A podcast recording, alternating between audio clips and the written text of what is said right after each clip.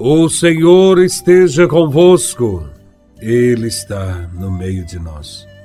Proclamação do Evangelho de Nosso Senhor Jesus Cristo, segundo São Marcos, capítulo 9, versículos de 14 a 29.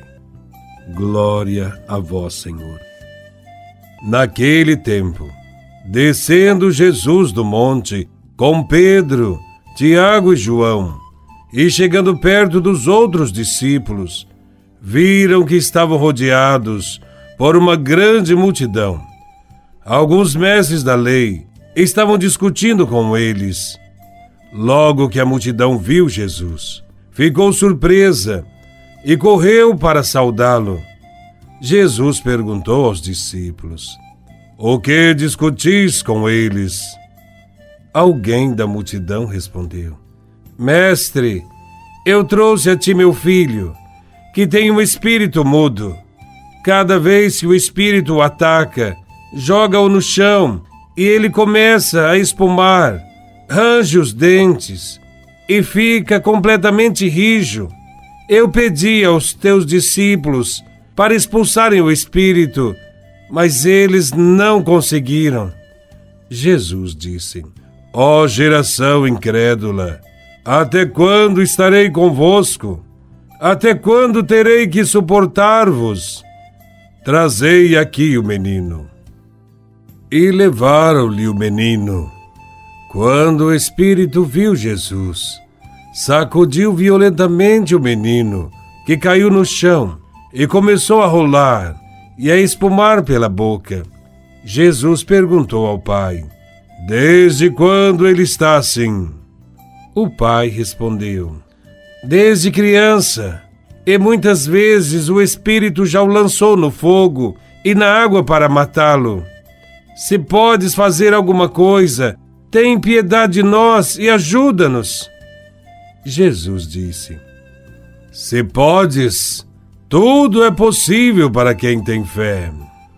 O pai do menino disse em alta voz: Eu tenho fé mas ajuda a minha falta de fé. Jesus viu que a multidão acorria para junto dele.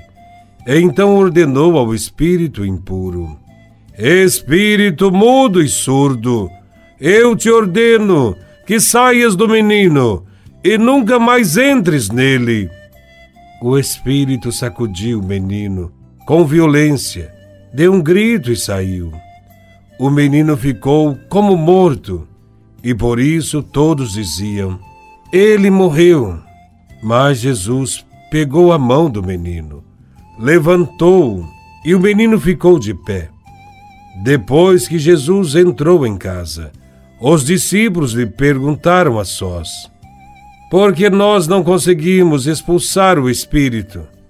Jesus respondeu: Essa espécie de demônios não pode ser expulsa de nenhum modo, a não ser pela oração.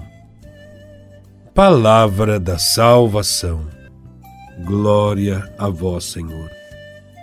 O Evangelho de hoje diz que Jesus havia descido da montanha com os três discípulos que o acompanhavam. Estavam com Jesus na montanha Pedro, Tiago e João.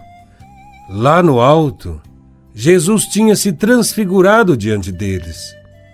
Eles tiveram um encontro com Deus.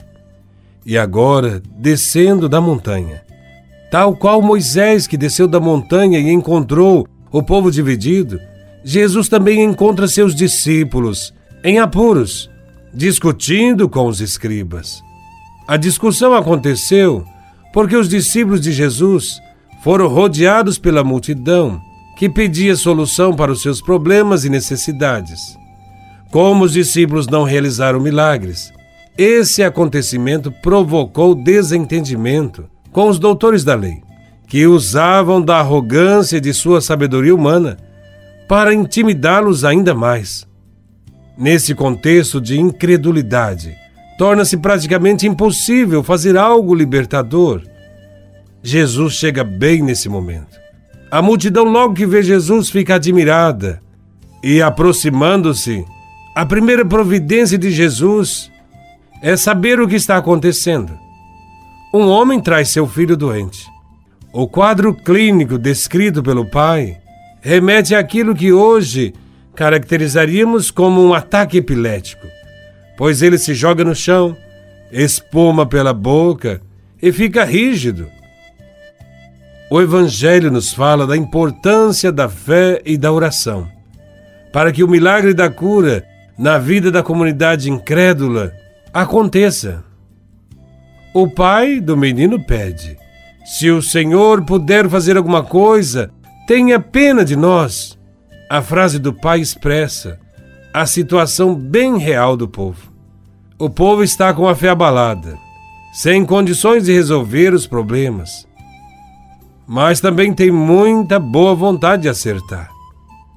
Vemos a oração simples e confiante do pai que se apresenta como um homem de pouca fé, mas que pede para ser nela fortalecido.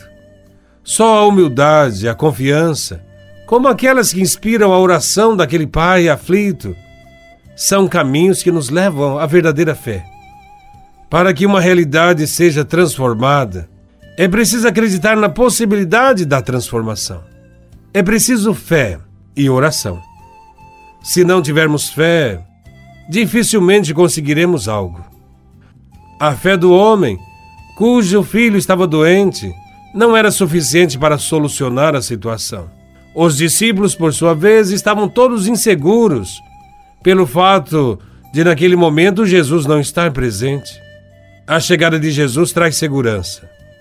Com ele, os problemas que antes pareciam sem solução, agora são resolvidos mediante ações enérgicas de Jesus ações dotadas de fé. Jesus dá ordens, toma o menino pela mão e o levanta. Essas são atitudes que os discípulos deveriam ter tido, mas faltou-lhes fé e coragem. Enfrentar o problema e agir com fé é fundamental para solucionar tantos problemas da vida.